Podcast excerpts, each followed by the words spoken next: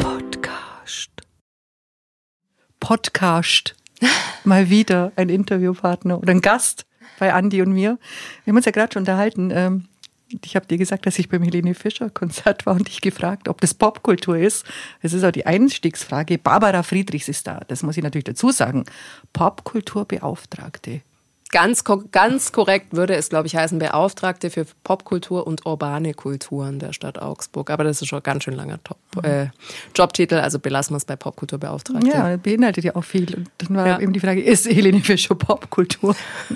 ja. Also ich glaube, wenn man jetzt die Allgemeinheit sozusagen fragt oder wenn man so ein bisschen in die Literatur schaut, das allgemeine Verständnis von Popkultur ist sicherlich eine Massentauglichkeit. Also eine Kulturform, die einer breiteren Masse gefällt. Hat sicherlich im 20. Jahrhundert noch zugenommen durch die Massenmedien, war einfach vorher nicht möglich. Es gab plötzlich die Möglichkeit, Schallplatten zu kaufen, CDs. Jetzt gibt es das Internet mit all seinen krassen Möglichkeiten. Und deswegen denke ich, die Allgemeinheit versteht Popkultur auch als ein Erfolgsgarant sozusagen. Also die Allgemeinheit, und da würde ich die Augsburgerinnen und Augsburger durchaus mitdenken, denkt immer noch, dass Menschen, die in der Popkultur unterwegs sind, Geld nach Hause bringen. Und zwar viel Geld. Das stimmt sicherlich bei vielen, aber ähm, die Stadt Augsburg hat ja relativ früh erkannt, vor jetzt 14, 15 Jahren, dass es ähm, in der Popkultur eben auch einen hohen Förderbedarf gibt. Und da kommen wir dann so ein bisschen bei der Augsburger Definition raus, dass es durchaus auch äh, Leute gibt, die in der Popkultur Fuß fassen wollen, aber da eben mit eben noch kein Geld verdienen oder nicht ausreichend Geld verdienen oder auch eine strukturelle Förderung brauchen. Und ähm, da jetzt dann eben 2008 diese Stelle bei der Stadt Augsburg geschaffen wurde, dass man dass man da jemanden hat, der ein bisschen drauf guckt, der den Leuten ein bisschen in die Schuhe hilft, der sie berät oder ähm, eben auch mal monetär fördert. Du sprichst was an, was ich eigentlich immer gedacht habe, dass, dass es Popkultur ist, nämlich die Förderung von Menschen, die eben nicht so im Rampenlicht stehen. Weil in der Tat, wir haben festgestellt, hatte ich dich noch nie wirklich interviewt, mhm. außer zu privaten Dingen, ja. zu schönen privaten Dingen. Ähm, aber es war für mich immer Popkultur, war eher etwas, ähm, ja, was für so für den Underground, ganz ehrlich. Also das war so meine Definition oder mein Verständnis von ja, was braucht man jetzt einen Popkulturbeauftragten, eine Popkulturbeauftragte, um Menschen eben zu unterstützen, die mit ihrer Kunst ähm, ja, bekannter werden wollen oder sich einfach auch zeigen wollen. Das war mein Verständnis, aber so wie du es ja jetzt auch sagst, ist es Massentauglichkeit. Wenn ich jetzt wieder zu Frau Fischer zurückkomme, ja, etwas, wo man sagt, boah, cool, ja, das ist so massentauglich, dass die Kohle ohne Ende scheffelt und 130.000 Leute da zieht. Ähm, aber es ist was anderes. Es ist ja wirklich die sich kümmern um, um Vielfältigkeit in der Stadt und viele verschiedene Richtungen, die es gibt. Ich glaube, es ist beides. Also ich würde jetzt sagen, also die Beatles waren ja auch Popkultur par excellence oder Beyoncé ist einfach auch Popkultur natürlich. Aber es ist ein Irrglaube zu denken und ich habe wirklich weiterhin die Vermutung, viele Leute denken, dass jetzt eine Band sagen wir mal John Garner, ein Augsburger Exportschlager. Ist schon so, würde ich sagen. Aber es ist ein Irrglaube zu denken, dass die jetzt sorgenfrei mhm. durchs Leben laufen können, nur weil sie ähm, international Konzerte spielen können, sondern dieses weiterhin für die ein ganz harter Kampf. Die brauchen weiterhin, sei es nur strukturelle Unterstützung oder auch mal eine monetäre Unterstützung, damit sie diesen Weg weiterhin gehen können. Und natürlich hat man irgendwann eine Schwelle, also Helene Fischer braucht keine Fördergelder mehr. Wenn mhm. da nochmal eine Pandemie kommt, schafft dies auch so. Aber es gibt ganz viele Künstlerinnen und Künstler, die in der Popkultur unterwegs sind, die Hilfe brauchen weiterhin. Und deswegen braucht es auch weiterhin sicherlich diese Stelle des oder der Popkulturbeauftragten. Du sprichst es gerade an, es braucht diese Stelle, weil du verlässt diese Stelle ja oder hast sie schon verlassen. Und wir sprechen ja jetzt sozusagen am Ende in ja. der Retrospektive äh, auf deine zwölf Jahre Nee, so viel nee. waren es gar nicht. Ähm, 2014 habe ich angefangen, ah, also okay. also jetzt quasi acht. Mhm. Genau. Aber immerhin. Ja. Und äh, du sprichst ja auch eine Zeit an, die wir jetzt hatten, wo wir alle ja auch, selbst der Letzte gemerkt hat, wie schwer sich Kultur überhaupt tut. Mhm. Ja, wenn, wenn sie nicht gefördert wird, wenn sie überhaupt nicht die Möglichkeit hat, sich zu zeigen in der Form, wo es dann auch Geld geben kann. Ja. Ähm, was ist denn dann so, jetzt, du hast es schon ein bisschen angesprochen, so eine Aufgabe einer Popkulturbeauftragten? Darf ich das so verstehen, dass du hergehst und sagst, okay, da gibt's jetzt eine Band, die ist cool oder ein Künstler, da könnte man mal eine Ausstellung machen, wo findet man die Räumlichkeiten dazu oder wo findet man die Konzertlocation, wo findet man die Notwendigkeit, dass sie auftreten oder was, was war so dein tägliches Tun? Also ein, ein ähm, Missverständnis, das es lange gab, also diese Stelle war ja auch, auch als ich angefangen habe, immer noch so ein ganz kleines bisschen umstritten. Da gab es damals dann noch eine Evaluation überparteilich und dann haben sich alle dazu äh, committed, wie man neudeutsch so sagt. Ja, es braucht diese Stelle und ja, es braucht sogar noch jemanden zweiten. Also es gibt ja jetzt äh, ziemlich genau, seitdem ich angefangen habe, auch noch ähm, den Beauftragten für Kultur und Kreativwirtschaft. Also für diejenigen, die wirklich wirtschaftlich schon Fuß gefasst haben. So. Und ähm, ich habe meine Stelle immer ganz klar als Teil der Verwaltung, der Stadtverwaltung angesehen und eben nicht, so wie es mancher denkt, ähm, das ist der oder die Beauftragte fürs Bier trinken. Mhm. Weil das haben auch einige gedacht, ja, ich hänge halt da abends bei Konzerten rum und bin so eine Netzwerkerin und so. Und das habe ich durchaus auch gemacht, aber das war eigentlich immer außerdienstlich quasi, sondern ich habe, ähm, ich bin oder diese Stelle ist einfach ganz klar Teil der Kulturverwaltung äh, und da geht es los in der Früh mit 7.30 Uhr den Rechner hochfahren oder vielleicht war es auch mal 8.30 Uhr und E-Mails beantworten quasi. Und dann gab es ganz unterschiedliche Aufgabenfelder. Also in all den Jahren war jetzt auch kein Jahr wie das andere. Da gibt es dann eben die Eigenveranstaltungen, wobei wir das relativ klein und relativ kurz gehalten haben, im besten Wissen, dass es in Augsburg schon sehr, sehr viel gibt. Sehr viele Szenen, ähm, sehr viele äh, Bands, sehr viele Eigenveranstaltende, wo wir gesagt haben, gut, dann gucken wir doch eher, dass wir die miteinander vernetzen, dass wir die miteinander in Einklang bringen.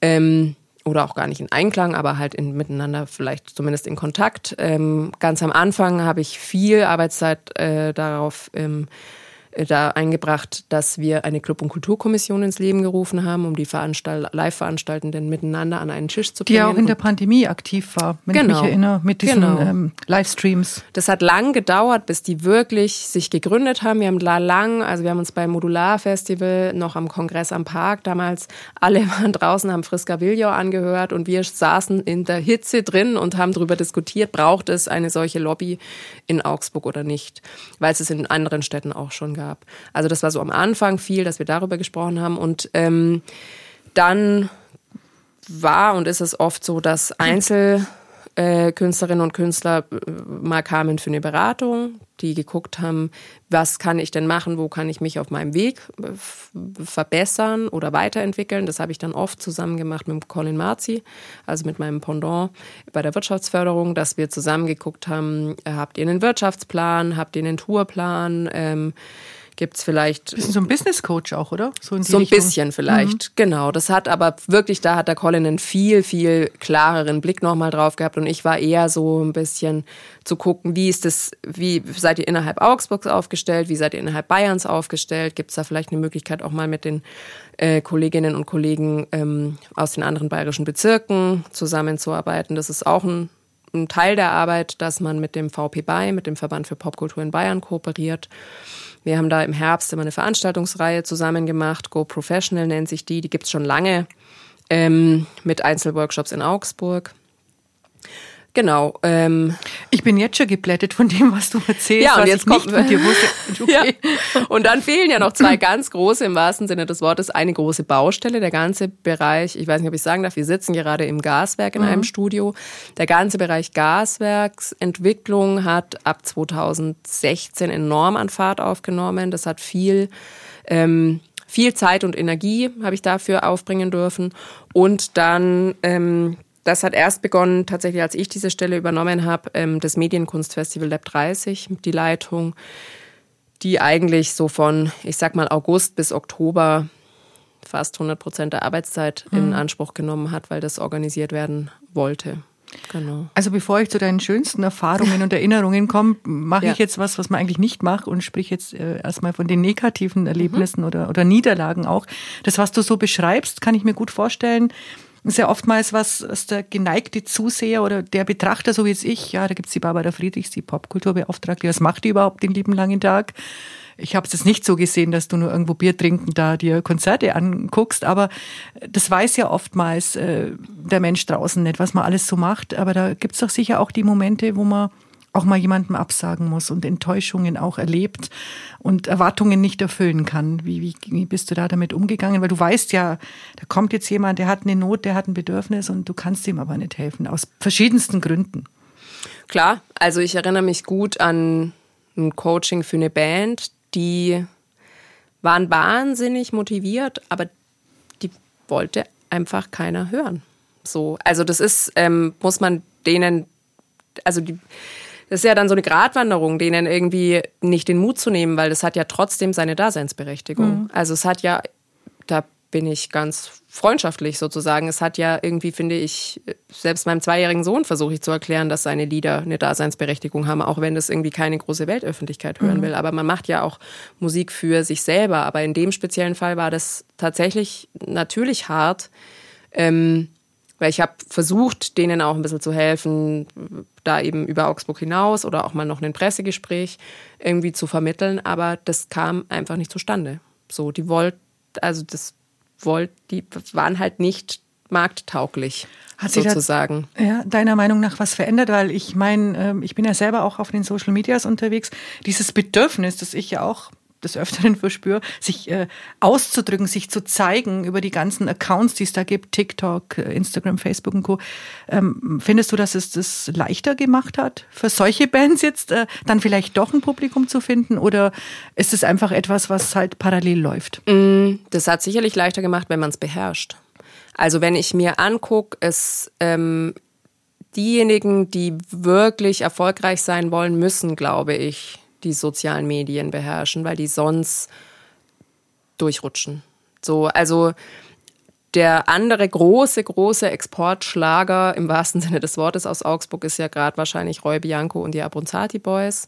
Da habe ich gestern Internetradio angemacht und plötzlich führen die dort durch die Woche. Und da bin ich echt so, hä, wie kommt denn das jetzt zu einem Berliner Radiosender? So, also mhm. die sind da wirklich gerade schon relativ weit oben angekommen. Ne? In der Zeit gab es neulich eine ganze Seite Artikel über die. Und die sind aber, die beherrschen diese ganzen sozialen Medien, die sind einfach eine Marke geworden und das beherrschen die von A bis Z. Ähm, und da kann ich auch noch viel lernen. Also da können auch viele, das, das, äh, also das war auch immer ein Beispiel gegenüber anderen Bands, dass wir gesagt haben, guckt euch mal an, was die machen. Die sind einfach, da stimmt jedes Foto, da stimmt jedes Kurzgespräch, da stimmt jeder Instagram-Post so. Und ich glaube schon, wenn man da dran bleibt, ähm, auch zum Beispiel was die Spotify-Klicks äh, angeht, wenn man da dran bleibt an seiner Fanbase, dann hat es sicherlich vereinfacht, weil es auch einfacher ist heutzutage ähm, eine Band zu hören, die aus Berlin ist beispielsweise, mhm. die eigentlich in Berlin irgendwie im Proberaum rummuckt sozusagen. Das ist, hätte ich ja vor 30 Jahren, wäre das ja äh, total schwierig gewesen, da überhaupt an die Informationen von dieser Band zu kommen. Und heutzutage aber ist es sicherlich einfacher. Ähm, nichtsdestotrotz gibt es eben leider auch diese ganzen Algorithmen. Also mhm. wenn ich gucke, was mir mittlerweile auf meinem Facebook-Feed, auf meinem privaten angezeigt wird, da sehe ich immer und immer wieder von den gleichen Leuten die gleichen Dinger sozusagen. Also das zu knacken, muss man auch beherrschen, aber wenn man es beherrscht, dann ist es sicherlich einfacher geworden. Also ich muss sagen, ich, ich sehe da auch äh, wirklich Licht und Schatten mhm. in diesem Moment. Ich werde demnächst in so eine Ausstellung fahren nach Berlin, weil ich einen Künstler kennengelernt habe. Den hätte ich nie kennengelernt, mhm. wenn nicht, nicht diese Audio-App äh, da plötzlich aufgeploppt wäre in meinem Leben da vor einem Jahr. Und äh, den hätte ich einfach nicht kennengelernt und ich wäre da nicht mhm. auf, auf diese Kunstausstellung gekommen und werde da jetzt hindüsen. Ähm, aber wir wollen in Augsburg bleiben. Ja. Wir haben ja auch hier ganz viel Kultur und, und ganz viele tolle Menschen, die was machen. Gibt es irgendeine besonders kuriose Anekdote in, in dieser Zeit als Popkulturbeauftragte, wo du sagst, also das werde ich nie vergessen? Also ähm es gab, ich habe ja jetzt, ich war ja, bevor ich Popkulturbeauftragte war, auch schon im Kulturamt gearbeitet und habe viel jetzt einfach anlässlich meines Abschieds auch viel über die letzten, sage und schreibe 20 Jahre nachgedacht, was da so passiert ist. Ähm, und da sind viele kuriose Sachen passiert. Also das eine, ähm, ich werde nie vergessen, wie ich Mehmet Scholl im Zeughaus begegnet bin, der da auf einem Filmabend also als Gesprächspartner war und gerade vom Klo kam und dann wieder hat er mich gesehen, wollte Hallo sagen, dann ist er zurückgegangen, weil er gesagt hat, vergessen Hände zu waschen. Fand ich herrlich. Ich werde nie vergessen, wie ich Heino Ferch hätte abholen sollen an der Pforte im Theater und aber an der falschen Pforte stand oder er stand an der falschen Pforte. Jedenfalls, wir standen an zwei verschiedenen Pforten und nach einer halben Stunde kam er und sagte zu mir, hallo, ich bin Heino Ferch, ich bin hier, um Sie abzuholen. ich bin in Grund und Boden versunken natürlich. Ähm, jetzt in der Zeit, in den letzten acht Jahren, ähm, ein sehr kurioser Moment war für mich, dass ich morgens, wir hatten eine, das ist mit so ein Highlight sicherlich auch der letzten Jahre gewesen, äh, ein Konzert auf dem Rathausplatz mit 2500 Augsburger Schülern, haben nachts um drei angefangen mit dem Aufbau, morgens um halb sieben angefangen mit dem Soundcheck und um viertel vor sieben hatte ich einen ersten Anruf von der Ordnungsbehörde auf dem Handy wegen einer äh, Lärmbelästigung, weil es zu laut gewesen wäre. Mhm. So, also war auch zu laut, keine Frage, aber es war ähm, das, also innerhalb der Stadtverwaltung morgens um halb, dreiviertel sieben einen Anruf zu kriegen, Barbara, ihr seid zu laut, das war schon recht absurd, muss mhm. ich sagen. Das haben wir dann auch weggewischt, weil da haben wir dann gesagt, da müssen jetzt alle durch, es ist nicht mehr nachtschlafende Zeit. Ja, das ist, könnte ich jetzt auch stundenlang lamentieren, was ich manchmal nicht verstehe, wenn ja. Lärmbelästigungen angezeigt werden, wenn zwei Jahre nichts ist und dann sind Konzerte äh, an der Messe, hatte ich ja. auch erlebt bei Strandkorb und dann regt man sich im kilometerweit entfernten Haunstädten auf, weil ein bisschen ein Bass wuppert. Also das kann ich auch nicht nachvollziehen. Ja, in der Großstadt leben heißt halt auch äh, miteinander leben und auch mal dem anderen vielleicht ein bisschen was ähm, nachzusehen. Ja, und, und auch zu akzeptieren, dass es die unterschiedlichsten Bedürfnisse und die unterschiedlichsten Strömungen gibt. Ja. Ähm, was ist aber so jetzt mal ganz privat bei Barbara Friedrichs zu Hause, die Mucke, die läuft? Das ist witzig, dass du das fragst, weil wir uns jetzt just gestern darüber unterhalten haben, weil wir jetzt eben zwei Kinder haben und wir bei uns unglaublich viel gesungen wird. Also unser Kind singt wahnsinnig viel und es fängt aber dann an, dass wir sehr viel ähm, Disco äh, hören, mhm. also 60er, 70er hören. Ähm, und ich aber dann eben bis hin zu, wenn ich mal ganz schlecht drauf bin, eben dann doch auch mal einen Roy Bianco und die Abronzati Boys hören mhm. muss, um äh, zu lachen und wieder äh, gute Laune zu kriegen. Und viel Hip-Hop. Mhm. Also okay. wir hören einfach auch irgendwie gerne äh, guten deutschen Hip-Hop. So. Deutschen Hip-Hop? Ja, viel mhm. deutschsprachigen. Ich finde, äh, dass es weiterhin innerhalb Deutschlands schwierig ist, auf eine gute Art und Weise mit deutschen Texten äh, die Gesellschaft, Gefühle, Politik darzustellen. Wer das kann, da höre ich wahnsinnig gerne zu. Zum Beispiel wen? Wer ist da so ein Künstler oder eine Künstlerin, wo du sagst, ja, die, die schafft es oder der schafft es? Ich bin zum Beispiel sehr großer Fan von Fiber MC, die ja Münchnerin ist, die wir auch mal ganz kurz davor hatten, dass wir sie zu einem Workshop nach Augsburg ähm, mhm. äh, beinahe verpflichten konnten ich finde, die kann das wahnsinnig gut. Ohne da zu sehr auf irgendwelche Tränendrüsen zu äh, drücken, ohne ins Klischee zu verfallen. Die kann auch immer noch gut freestylen, obwohl sie jetzt auch viel popkultureller geworden ist, als sie noch früher war. Ja. Ich hatte kürzlich ein ganz interessantes Interview mit ähm, jungen Männern, ja, kann man schon sagen, aus, aus der Eichacher Gegend. Die haben mhm. dort ein Studio und die äh, machen viel Rap auch, produzieren mhm. Rap und äh, haben mir auch erzählt, dass so Rap und Hip-Hop immer mehr auch so in Richtung Pop geht. Mhm. Auch wahrscheinlich auch aus einer Wirtschaftlichkeit raus, dass man auch ein breiteres Publikum anspricht. Aber ja, es ist interessant. Also ich lerne ja immer gern dazu, auch in meinem Alter. Ich bin ja eine Generation vor dir. Naja. Ich weiß, ja, doch. 15 Jahre drin uns. Ich bin schon ein mhm. bisschen älter. Ja, aber da ist eine okay. Deswegen habe ich ja auch immer früher, wenn ich dich da so erlebt habe, von, von der Ferne, habe mir gedacht, ja, Popkultur, das ist, da bin ich schon drüber, da bin ich schon zu alt. Nein, das glaube ich. Also ich bin der, aufgeklärt worden, dass es ich in der voll drin. Also Ne, und äh, also da, da sage ich den Leuten immer, der äh, Chef von der, vom Verband für Popkultur in Bayern ist über 60. Mhm. Also da wird ja, man nicht zu alt für. Man muss sich auch immer ähm, frisch im Kopf bleiben und Interesse haben für alles. Aber jetzt ist ja Popkultur oder überhaupt Kultur ja nicht nur Musik, ja. auch Kunst und Literatur. Ähm, jetzt mal so gesplittet, was, was war das so, das Hauptthema, ähm, mit dem du dich befassen musstest? War, war das auch Thema? Ähm, Literaten, äh, Schauspieler, Künstler, die, die in der, in der, und in der bildenden Kunst aktiv sind, zu betreuen und dann natürlich die Frage auch an die private Barbara. Was sind da so deine Favorites? Ähm, wir haben, das ist ja gar nicht so unwichtig, dass der Titel in Augsburg eben Popkulturbeauftragte ist und nicht Popmusikbeauftragte. Das ist ein bisschen anders. In den anderen bayerischen Bezirken sind es oft Popmusikbeauftragte, sondern die Stadt Augsburg hat da ganz klar von Anfang an auch ähm, erkannt, dass es da auch Kultursparten gibt, wie beispielsweise die ganze ähm, Graffiti-Szene, mhm. die man ja jetzt eher Richtung Urban Art-Szene versucht irgendwie äh, zu benennen.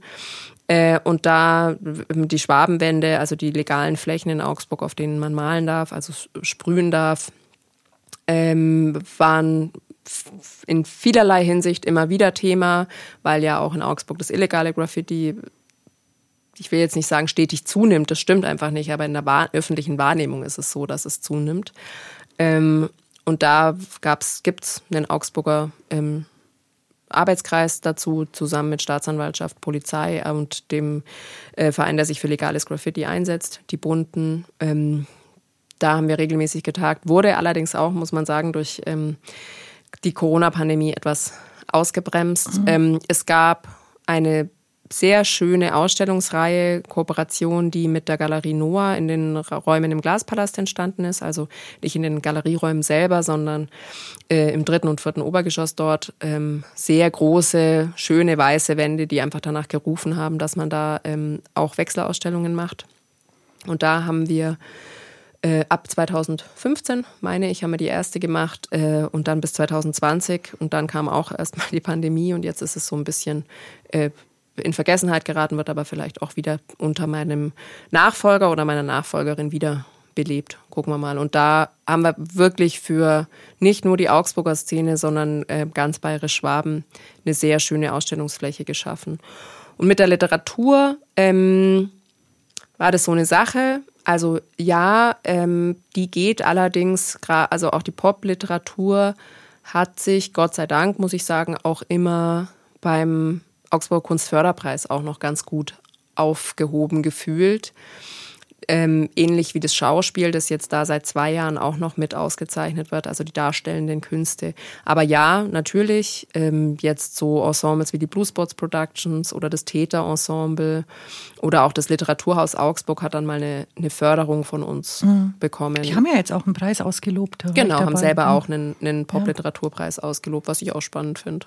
Ja. Ich, ich fand es auch spannend, die ganze Veranstaltung. Ja. Hochspannend. Äh, wir haben jetzt ein bisschen den Einblick bekommen, was du alles gemacht hast. Jetzt gehst du ja leider ja, ja. für die Popkultur in Augsburg und wir wünschen uns einen tollen Nachfolger, eine tolle Nachfolgerin. Aber was siehst du jetzt im Augsburger Kulturbereich und auch ganz allgemein in der Kultur jetzt, ja, auch klar nach dieser Zeit, aus der wir kommen oder wo wir noch mittendrin stecken, als die größten Baustellen an, die angegangen werden müssen oder die noch beackert werden müssen? Ähm, also Baustellen im wahrsten Sinne des Wortes. Die zwei größten sind einfach die, über die auch alle sprechen. Das ist sicherlich zum einen hier das Gaswerk, wo ja jetzt mit der Musikbox ein wunderschönes, sehr zukunftsorientiertes Gebäude entstanden ist. Aber ähm, wir hatten es gerade vorhin im Vorgespräch davon, ähm, die Außenflächen sind einfach weiterhin noch eine Baustelle. Mhm. Ähm, und hier soll ja noch viel mehr entstehen. Ich finde das wahnsinnig spannend. Irgendjemand, ähm, ah ja, ein Kulturbeirat hat mal zu mir gesagt, ja, wann findet denn jetzt endlich die Eröffnungsfeier vom Gaswerk statt? Dann habe ich gesagt, es gibt nicht den Punkt X, mhm. wo das Gaswerk fertig ist, sondern das Gaswerk wird, ist ein Prozess. Und das ist eine Baustelle im wahrsten Sinne des Wortes, aber eben auch ein spannender Prozess, der sich die nächsten ich möchte sagen, 20, 30 Jahre entwickeln darf und wahrscheinlich in den nächsten 50 Jahre im besten Fall noch entwickeln darf, weil hier noch die Frage ist, wird es vielleicht noch einen Live-Club geben? Wird es eine zweite Gastronomie geben? Wird es Räumlichkeiten geben für die Kultur- und Kreativwirtschaft, also für Agenturen oder äh, Kreative, die im wirtschaftlichen Bereich eben schon tätig sind und keinen Förderbedarf haben? Also das ist sicherlich eine Baustelle. Und dann natürlich äh, das heiß diskutierte, viel diskutierte Theaterviertel. Ich war von vornherein der festen Überzeugung, dass es ähm, dass das große Haus saniert werden muss. Ich finde es wahnsinnig spannend, wenn da ein zweiter ähm, Bau mit dazukommt, einfach weil wir auch aus popkultureller Sicht fehlt eine Bühne in dieser Größe für Veranstaltende in Augsburg. Also mhm. Also es wird immer wieder kritisiert, dass es keine sogenannte 500er Größe so richtig in Augsburg gibt. Ähm, und insgesamt, das ist dann vielleicht, das ist jetzt weniger baulich, aber sondern eher so szenemäßig ähm, bin ich gespannt und wünsche ich der Stadt Augsburg, also wünsche ich der Stadt, nicht, äh, nicht der Stadtverwaltung Augsburg, die, die Clubszene, denke ich, muss, muss durchhalten. Da hat ja viel gelitten in den letzten Monaten. Ähm, und leidet auch immer noch, weil einfach unklar ist, wie wird der kommende Herbst sein, welche Regelungen wird es geben, gibt es dann überhaupt noch Förderprogramme, gibt es Hilfsprogramme und ohne eine einigermaßen intakte, florierende Clubszene ist der musikalische Nachwuchs einfach aufgeschmissen. Also es braucht einfach Möglichkeiten aufzutreten. Da tut es nicht ein Jugendzentrum so, sondern da muss es einfach mehrere Möglichkeiten geben, dass man sich ausprobiert. So, also ich denke, viele Bands in der Stadt haben von haben früher von dem ähm, Band des Jahreswettbewerb profitiert, den es ja jetzt nicht mehr gibt. Äh, aber es braucht einfach weiterhin Bühnen, auf denen man live spielen kann und nicht nur nur in Anführungszeichen DJ-Kultur stattfindet. Also die hat ja durchaus auch ihre, mhm. ihre Daseinsberechtigung. Gibt ja auch viele künstlerisch tätige DJs. Also wenn ich da an und das ist wahrscheinlich die größte Marke gerade äh, aus Augsburg, äh, die international steil geht, an Sedef Adasi denkt. Die ist mhm. nun mal, hat in Augsburg angefangen und brauchte aber genau so einen Anknüpfungspunkt wie den City Club, wo die sich ausprobieren durfte, wo die auch mal scheitern durfte. Mhm. So. Und da derlei Möglichkeiten braucht es einfach mehr. Es hat ja auch was mit Geduld zu tun. Also ich, ich, ich lausche dir gerade und ich habe dauernd im Kopf, dass, dass wir einfach auch, glaube ich, lernen müssen, geduldig auch zu sein Klar. mit Entwicklungen. Weil du hattest angesprochen hier gerade mit dem Gaswerk, es ist ein Prozess und es kann ja schon, oder es ist ja schon im Prozess schön. Ja. ja die, die Leute warten immer auf etwas, was kommt, auf so einen Fixpunkt. Aber wenn er dann da ist, dann ist er da. Aber vergessen irgendwie diesen, ja, diesen Prozess auch zu, mitzuerleben und den auch schön zu finden. Genau, der Weg ist das Ziel. Mhm. Aber ist natürlich auch, ähm, das muss man sich mal auch sagen, muss man sich auch leisten können. Also mhm. man muss äh, natürlich bei derlei Hinsicht bei, oder bei derlei Themen auch oft einen langen Atem haben, weil eben nicht alles sofort von Erfolg gekrönt ist. Also auch da Jetzt habe ich sie schon mehrfach zitiert, aber auch da, ich weiß noch, als Roy Bianco und die Abronzati Boys ihren ersten Festivalslot auf Modular hatten am Nachmittag, die kamen danach, also die haben, glaube ich, um drei oder um vier gespielt und kamen danach zu mir und haben gesagt, hey, Vieh, also ich habe das nicht mal, ich habe die da betreut, ich habe die Bühnenbetreuung ähm, gemacht, die Orga lief ja über den SJR, aber die kamen danach zu mir und haben sich nochmal bei mir auch bedankt, dass sie diesen in Anführungszeichen Mega-Slot hatten. Die haben sich für einen Nachmittagsslot äh, bedankt ähm, und spielen ja jetzt, äh, die sind jetzt Headliner, die spielen jetzt Internet, also spielen jetzt äh, eine national fast ausverkaufte Tour. Mhm. So, äh, das hätten die sich damals nicht zu träumen gewagt, aber die haben einfach mit einem langen Atem und einem sehr, sehr guten Konzept dran geglaubt, dass die da ihren Weg gehen. Und den gehen sie jetzt auch. Da schwingt auch ein bisschen Stolz mit. Äh, ja. auch auf deine Arbeit und dass du auch ja ein bisschen ja ich habe jetzt an dem an deren Erfolg habe ich sicherlich nicht so viel aber ne? allgemein äh, aber insgesamt an Leute zu glauben Genau. Mhm. Also und da die Sede Fadasi ist jemand, da, da auf die bin ich, ich bin wirklich stolz. Sie hat damals den Augsburg Poppreis als äh, den Roy als ähm, Newcomer bekommen. Ich weiß noch, wir haben uns damals im Schwarzen Schaf, das es ja leider nicht mehr gibt, zum Interview getroffen und da auch da habe ich jetzt nicht viel Anteil dran gehabt, aber es gibt schon einfach ich bin stolz auf die Augsburger Szenen, dafür, dass die miteinander so gut kooperieren und dass ich meinen Beitrag dazu leisten konnte, durfte. Da bin ich schon stolz drauf. Auch die insgesamt, die, die Sichtbarmachung von Leuten, die ähm, vielleicht eher ein bisschen unterm Radar geschwirrt äh, oder geschwebt sind. Da bin ich sehr stolz drauf, dass uns das mitunter ab und an gelungen ist. Ein ganz schönes Erbe, das du hinterlässt. Ja, aber ich, also eine Freundin von mir, Hast die hat. Tipp? Entschuldigung, ein Tipp für Nachfolger, Nachfolgerinnen, was sie besser machen können, anders? Mm. Besser ist immer so ein Wort, ja, anders. Also ich glaube, dass, also erstens, ich glaube nicht, dass meine Fußstapfen so groß sind, dass da keiner reinsteigt. Also das ist einfach Blödsinn. Keiner ist unersetzbar und jeder wird da eine neue Note und äh, eine neue, neue Nuance quasi drauflegen. Und ich freue mich total darauf, wie das sein wird. Ich bin mir ganz mhm. sicher, dass das spannend wird, weil ähm, die Kulturarbeit ja auch von, davon lebt, dass da mal jemand Neues mitmischt. Ich freue mich wahnsinnig darauf, dass das Lab 30 mal eine andere künstlerische Leitung hat. So, ich denke mir so, mein Gott, jetzt habe ich das, also ich habe das zehnte Augsburger Kunstlabor begleitet, ich habe jetzt das zwanzigste äh, begleitet mit einem wunderschönen ähm, Jubiläumskonzert, aber das darf wirklich gerne mal jemand anderes machen und äh, seinen oder ihren Stempel draufsetzen. Und beim Roy sehen wir dich da? Du hast ja auch den Roy immer moderiert, den Poppreis, den das wir haben wird man dann sehen. Also ich habe das halt, das musste ich gar nicht unbedingt machen, aber wir haben ähm, das war, war vielleicht auch eine, eine Geldfrage sozusagen, dass äh, wir geguckt haben, naja, ich moderiere einfach gerne. Mhm. Ich ähm, glaube, dass ich ganz gut moderiere, weil ich bei so einer Veranstaltung einfach den du Wert Herzblut mit. Genau du und den Wert ja und äh, den Wert darauf legt, dass es um die Leute geht und nicht um einen selber, finde ich. Da lebt ja auch eine gute Moderation von. Ähm, das wird man sehen, ob ich das nochmal moderiere. Das, das muss dann wirklich. Aber es wird mein, ihn geben.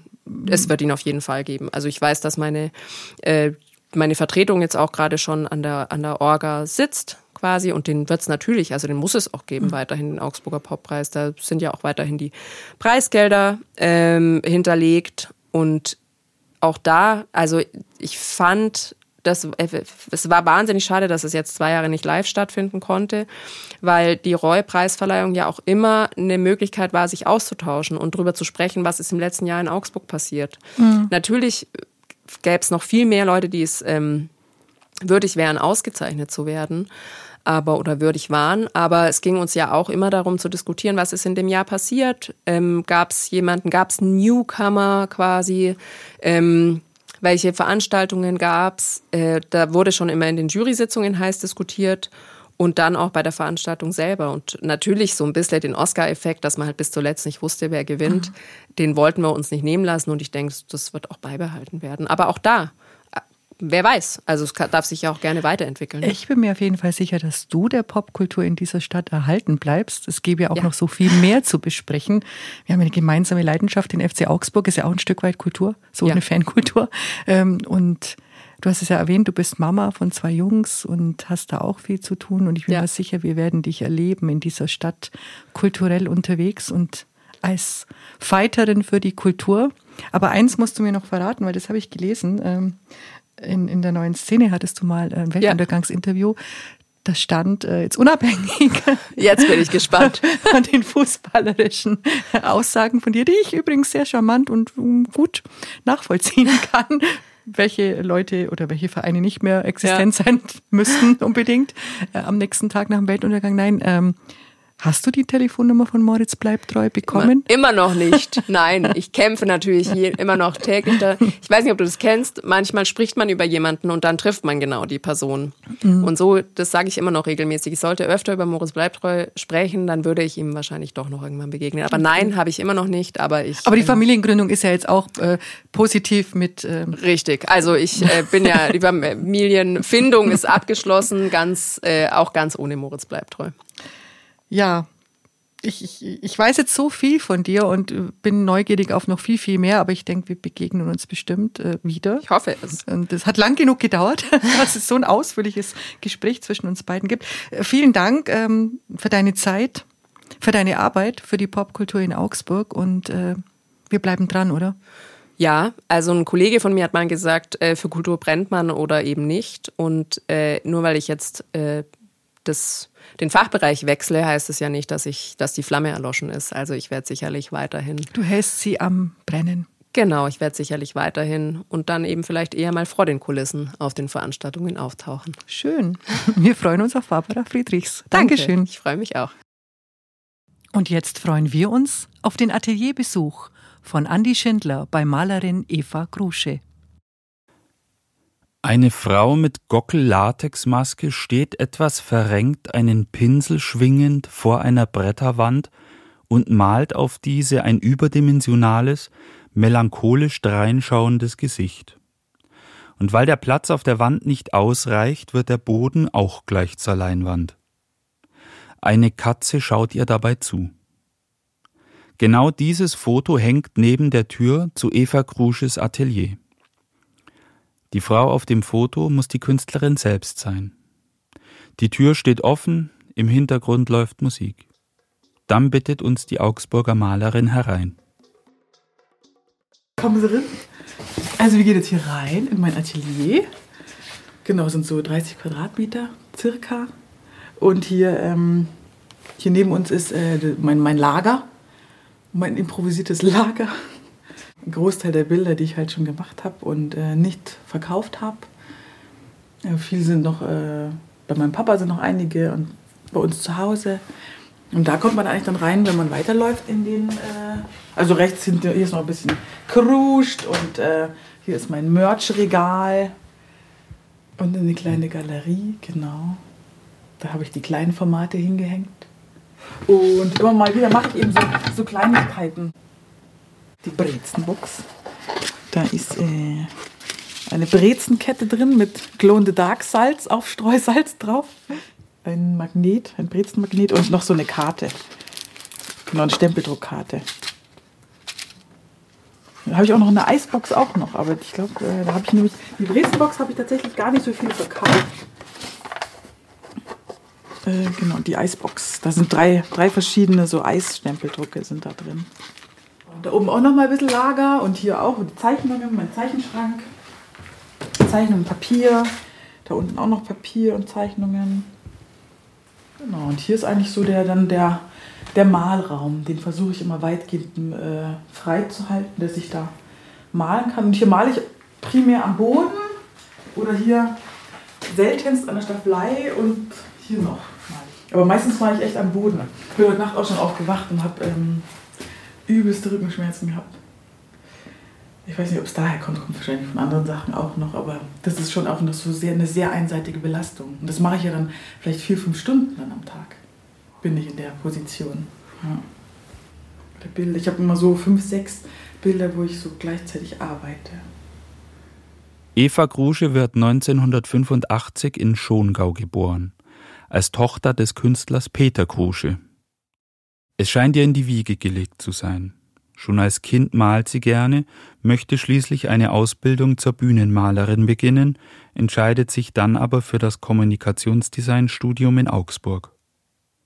Seit ihrem Diplom 2010 ist sie als freischaffende Malerin und Illustratorin tätig. Sie selbst beschreibt ihren Weg dahin so. Ja, ich bin da eher so reingerutscht. Ich habe mich da während dem Studium schon habe ich Ausstellungen gemacht und, und äh, Auftragsarbeiten, Illustrationsauftragarbeiten und konnte dann echt eigentlich ganz relativ gut davon leben. Und ähm, das blieb irgendwie so dabei. Also ich hatte jetzt nie groß, ähm, ich musste jetzt nicht nach, meinem, nach, nach dem Studium irgendwie großartig mehr Geld verdienen als vorher. Das ging irgendwie, rutschte, ich rutschte irgendwie so rein. genau. In den Werken Grusches gibt es ein auffallendes wiederkehrendes Element.